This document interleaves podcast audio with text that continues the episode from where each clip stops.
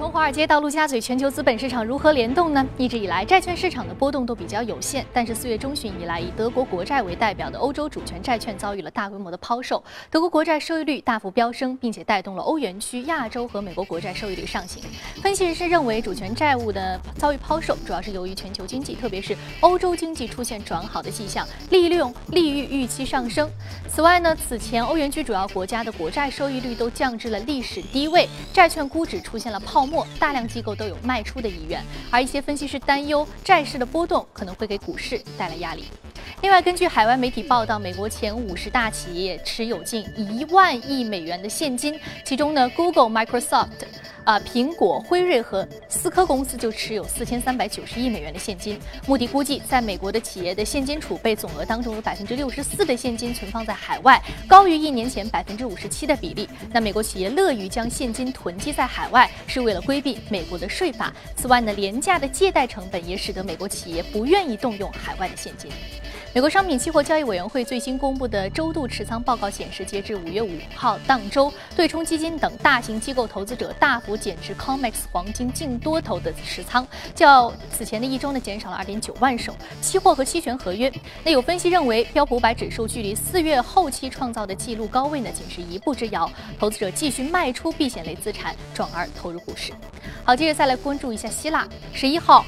欧元区财长再度聚首比利时布鲁塞尔，商讨希腊债务问题。那在会后举行的新闻发布会上呢，欧元集团主席戴塞尔布鲁姆表示，欧元区财长对于希腊与国际债权人谈判的情况做出评估，认为已经取得了一定的进展。他表示，希腊政府重组债务谈判的团队有助于加速谈判的进程，但是剩下来没有解决的分歧仍然是将要弥合的。他希望呢，希腊政府加快与国际债权人的谈判，为了尽快获得救助资金。创造条件。英国央行十一号宣布维持货币政策不变，即将。基准利率维持于百分之零点五的季度低位，并且将资产购买规模维持在三千七百五十亿英镑不变，符合市场的预期。那分析人士指出，上周的大选结果消除了英国经济当中的一些不确定性的风险，市场目前呢已经将关注点转向了英国央行本周三发布的季度通胀报告。英国央行行长卡尼届时呢将就货币政策进行阐述，市场预计英国央行未来将会缓慢的加息。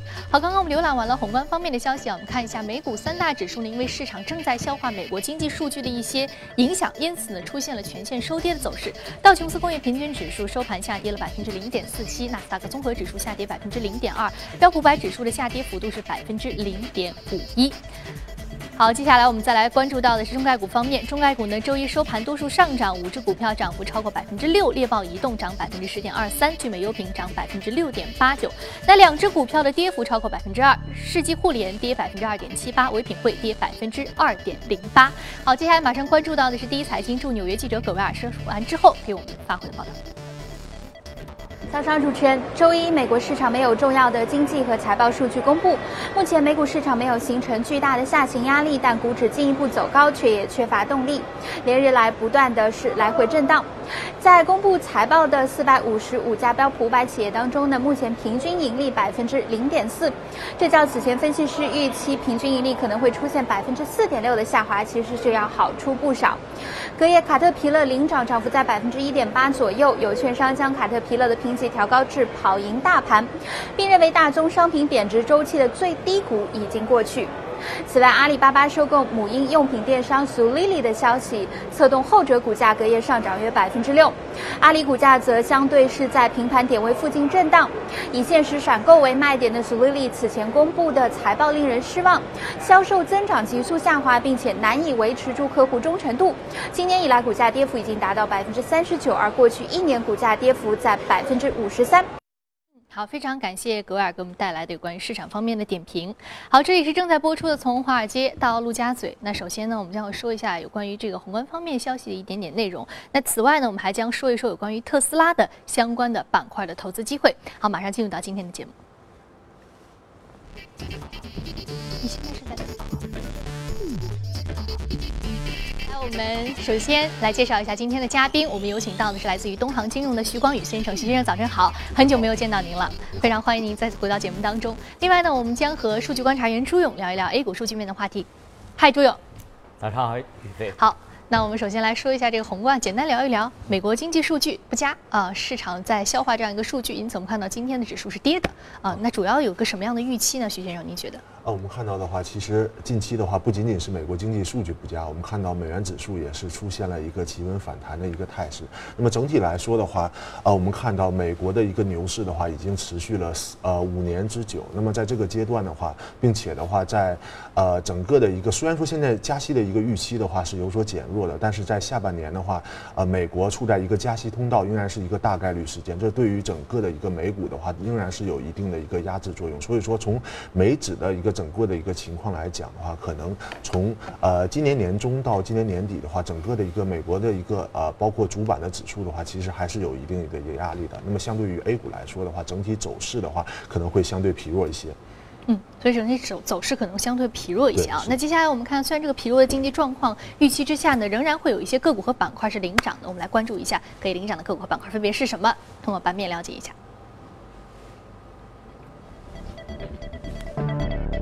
我们首先说的是领涨的板块，奶制品、半导体、存储芯片、仿制药，还有工业电气设备以及农用与建筑机械是领涨的板块。再来关注到的是个股方面，个股方面呢，来自于仿制药、生物技术、游戏开发、医疗器械和连锁超市是领涨的个股。那今天我们重点要说到的一只个股呢是猎豹移动，一只中概股，来自于网络安全行业，可以上涨幅度百分之十点二三，目前的价格是二十四点九美元每股。猎豹移动啊，网络安全板块整体我们看到都是不错。的，主要是来自于什么消息的推动呢？呃，我们看到的话，其实。呃，在 A 股的这些创业板大涨的一个背景下，其实中概股的话，在今年的一个上半年，包括去年年底，整个的一个都在处在一个调整的一个通道。那么近期的话，我们看到不仅是呃呃这个网络安全，那么很多的一些包括像呃迅雷啊这些股票，都是走出了一个中期调整的一个底部的一个形态。我们看到的话，其实今天的话，其实是跟是逆的整个 A 股呃美股的一个主板出现了一个逆势上涨的一个情况。那么我觉得话，可能中期。期的一个中概股的调整相对来说还是比较充分的。那么，呃，短期的话，呃，这些中概股的一些个股的话，那么在经历调整以后，有望走出一波怎么回升的一个走势。那么从中概股和 A 股的一个影响，可能呃，整个的去年的话，二零一三年整个的一个相关度是比较高的。但是，啊，从这个。A 股风来了以后，那么其实 A 股的所有板块都是出现了一个大幅的上涨，但是中概股其实是跟它走出了一个相反的一个走势。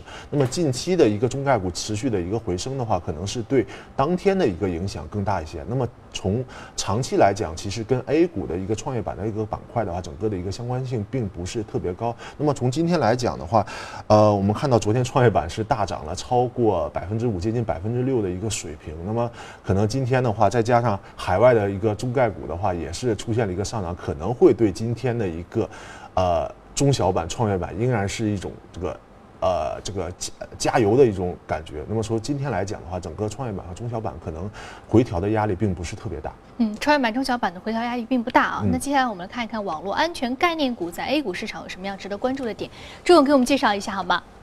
好的，宇飞，昨天美股相对比较低迷，但是中概股的表现非常的抢眼，大部分都是上涨。我想这应该是从陆家嘴到华尔街的反应，因为啊，昨天的 A 股是呃牛市逼人啊。我们来看一下网络安全这个概念的看点啊，今年以来这个概念是持续被大资金关注到。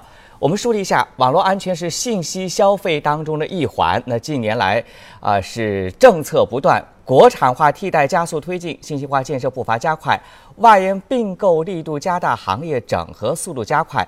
另外，今年兴起的“互联网加”的政策的驱动，整个信息消费啊，对国民经济的带动作用十分的明显。这是继房地产和汽车之后，信息消费作为第三大消费的领域，它的可持续发展的潜力巨大。信息消费每增加一百元，能够带动国民经济的增长三百多元。呃，但是从目前的数据来看，我国的互联网安全的市场发展明显滞后。呃，从互联网普及率的年复合增长率以及网民的年均复合增长率这个数字对比啊，互联网安全市场的年复合增长率要明显低于两者。所以，未来整个信息安全的发展空间巨大。那么从信息安全产业的“十二五”规划当中，到今年底将会突破六百七十亿元，年均增速已经是超过了百分之三十。那随着今年的政策力度进一步的加大，我想“十三五”规划当中的信息安全的产业规模将会跃上一个新的台阶。对于相关的一些上市公司，呃，未来呃有太多的期待啊。这是我们梳理的部分上市公司的情况：锦明星辰、利思辰、任子行。蓝盾股份等等，当然今年的股价他们也是有了比较充分的表现了。宇飞，嗯，好的，谢谢朱勇给我们梳理一下网络安全概念股目前 A 股市场一些相关的标的的投资机会。好，这里是正在播出的从华尔街的陆家嘴，我们稍事休息广告之后回来，我们继续接着聊。欢迎回来，这里是正在播出的从华尔街到陆家嘴，接下来呢，我们来浏览一组最新的全球公司资讯。Google 开始测试了这个无人机了。那这个无人驾驶技术呢，其实从六年以前就已经开始测试了。那无人驾驶汽车已经造就了十一次的轻微事故。Google 相关负责人表示，这些事故呢规模都很小，而且不是因为无人驾驶汽车而引起。根据外媒的消息，麦当劳正在实施简化菜单的计划，并且对其产品价格进行修改，试图借此重新振兴陷入困境的美国业务。为了吸引广泛的顾客人群呢，麦当劳将丰富的中等价位的菜单的食品。推出价格在一点五美元到三美元之间的产品。根据英国金融时报报道，巴克莱等五家大型银行将会向英美两国的监管机构支付总额超过五十亿美元的罚款，以了结有关他们涉嫌操纵外汇市场的这样一个指控。预计和解协议呢，最早将于周三宣布。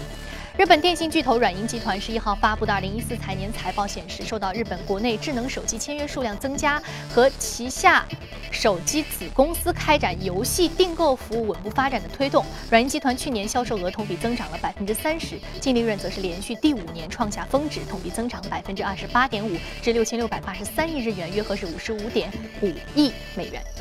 家电产业呢，作为拉动日本经济高速发展的重要动力，曾经造就了日本制造在世界市场的良好口碑。不过呢，背负重债、卖楼、裁员等各种坏消息的日本家电巨头夏普，如今似乎是走上了末日危机。夏普公司股价昨天盘中重挫超过百分之三十，创下了自一九七四年以来的最大单日跌幅。那至收盘时下跌近百分之二十六。那今年以来呢，夏普公司的股价累计下跌超过百分之三十，与日经二五指数累计上涨百分之十二点四的状。状况呢形成了鲜明的对比。日本东芝股价周一也是重挫了百分之十七，市值蒸发了二十五亿美元。分析师指出，东芝会计问题疑云未散，将令投资人惴惴不安。上周五，东芝表示，公司一项内部调查发现其他的异常问题，那包括没有能够责任列建这样一个建筑工程的相关的一个亏损。好，刚刚我们看过了全球公司资讯之后呢，我们再回到资本市场聊一聊值得关注的板块和个股。我们首先通过盘面了解一下。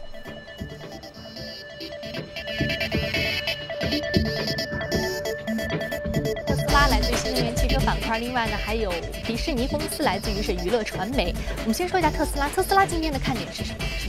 特斯拉的话，我们看到它其实也是完成了很久的一个调整，那么回走出了回升的一个走势。那么它其实两个产品现在市场的一个反应是相当的一个热烈。那么我们看到特斯拉这家公司，无论股价调整也好，它的。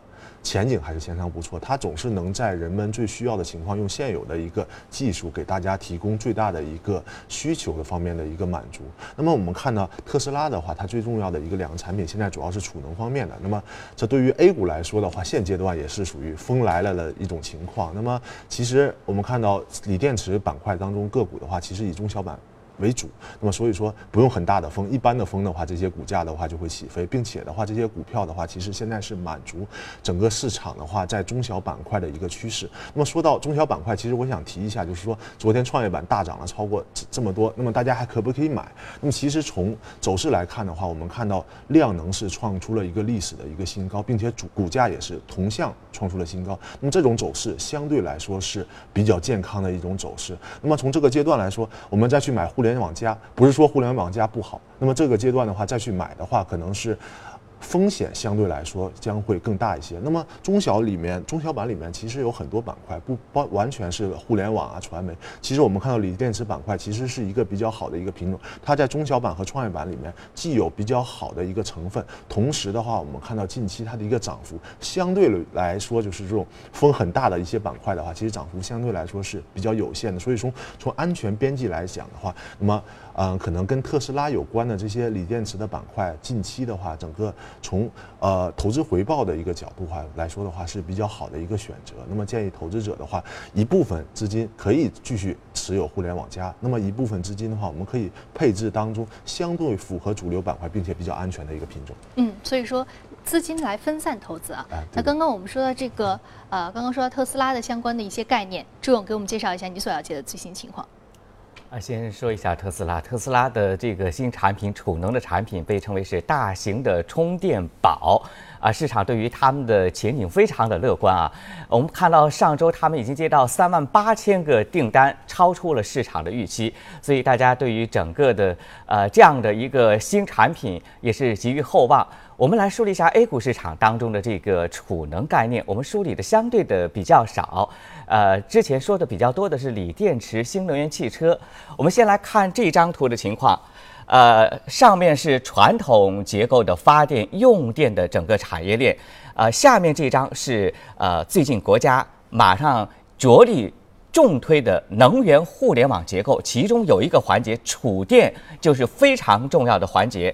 那平抑大规模的清洁能源发电接入电网带来的波动性，提高电网运行的安全性、经济性和灵活性，这是能源互联网啊要达到的一个非常大的目标。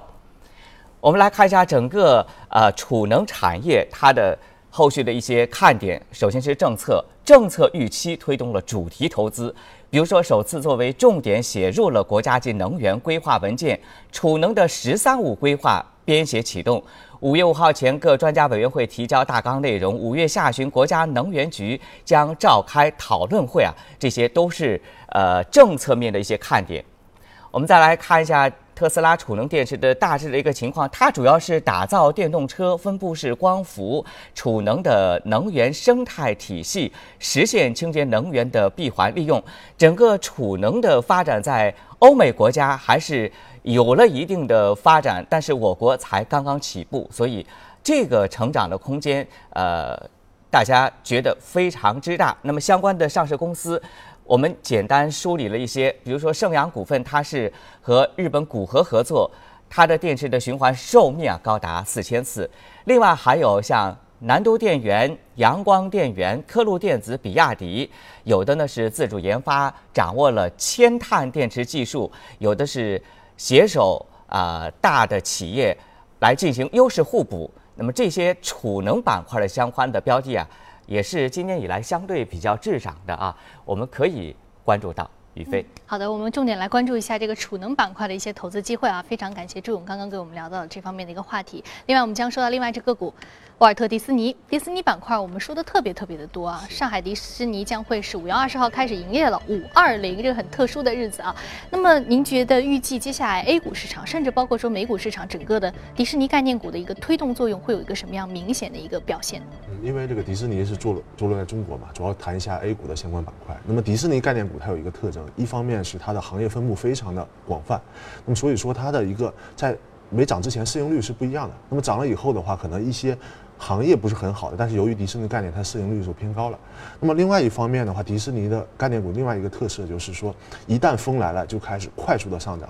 那么在涨后就进入一个盘整的一个状态。我们看到近期迪士尼在之前的话，实际是有一个非常大幅的一个上涨。那么近期的话，也是进入了一个盘整的一个阶段。那么我们看这次大幅调整当中，迪士尼整个的一个跌幅应该是属于一个中等水平，但是紧接着它的反弹力度也不是特别强。那么说明什么？说明它的一个盘整还没有结束。但是这个迪士尼概念是今年比较确定的一个概念。那么在迪士尼开年之前。开始营业之前呢，整个的一个啊它的一个消息还没有兑现。那么之前的话都是有一个炒作空间的，所以说建议投资迪士尼概念股的话，要是不能说我买进去就涨，那么要一个长期的一个等待的一个心态。那么一旦风来了，那可能是一个迅速的一个攀升，那么投资者在这个阶段才获利了结。但是这个等待的时间是需要的，对于整个迪士尼板块。嗯，所以说我们可以资金提前入场开始布局，然后等待它这个风一来，我们看大象或者是猪，我们就上天了。对，它跟那个互联网加不太一样，互联网加它是一个持续的、快速的一个上攻，它是比较有连续性的。所以这个是需要一些等待的。对，它是一波一波的一个拉升的整个迪士尼板块。好的，非常感谢徐先生刚刚说到啊，这个一定要有耐心，先资金提前入场布局，然后再等待机会，风一来就拉升。朱勇，刚刚我们说到这个投资策略，你赞同吗？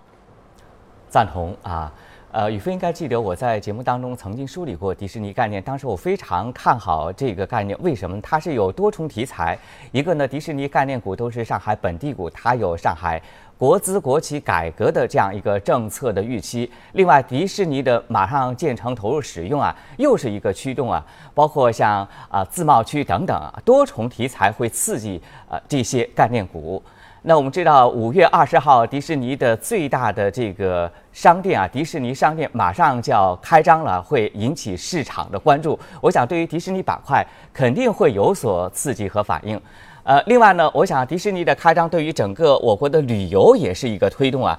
我们首先来看这张图，二零一五年全国旅游预期的目标，我国的旅游业的发展十分的迅猛，去年已经突破了三十六亿人次。呃，整个的全年旅游的总收入达到三点二万，呃亿元啊，首次突破了三万亿元。那么预计今年的这个目标，在原来已经大幅度提升的基础上，再一次提升。我们看一下迪士尼的受益的一个行业啊，大致呃有商业、土地、基建、旅游、印刷啊以及传媒等等。那我们梳理一下。目前上市公司当中的一些概念股，呃，我们从一个个行业看，首先建筑业啊，上海建工、浦东建设等；房地产方面，像阳光城啊、陆家嘴界龙实业等等；交通运输方面，啊，有机场、航空、啊巴士等等的这样一些概念的上市公司。那其他的还会涉及到的是商业百货、旅游酒店方面的，像龙头股份百联。啊，其他的还有像亚通、东方明珠、张江高科等等。好的，以上是关于迪士尼的相关的啊一些数据面和概念公司的情况。宇飞，嗯，谢谢朱勇给我们做了一番梳理啊。好，这里是正在播出的《从华尔街到陆家嘴》，非常感谢两位嘉宾的精彩解读。那有关节目内容的具体的一些消息，您可以扫描屏幕右下方第一财经资讯的二维码，了解我们刚刚讨论过的相关的个股和板块。此外呢，您还可以到荔枝和喜马拉雅电台搜索“第一财经”进行收听。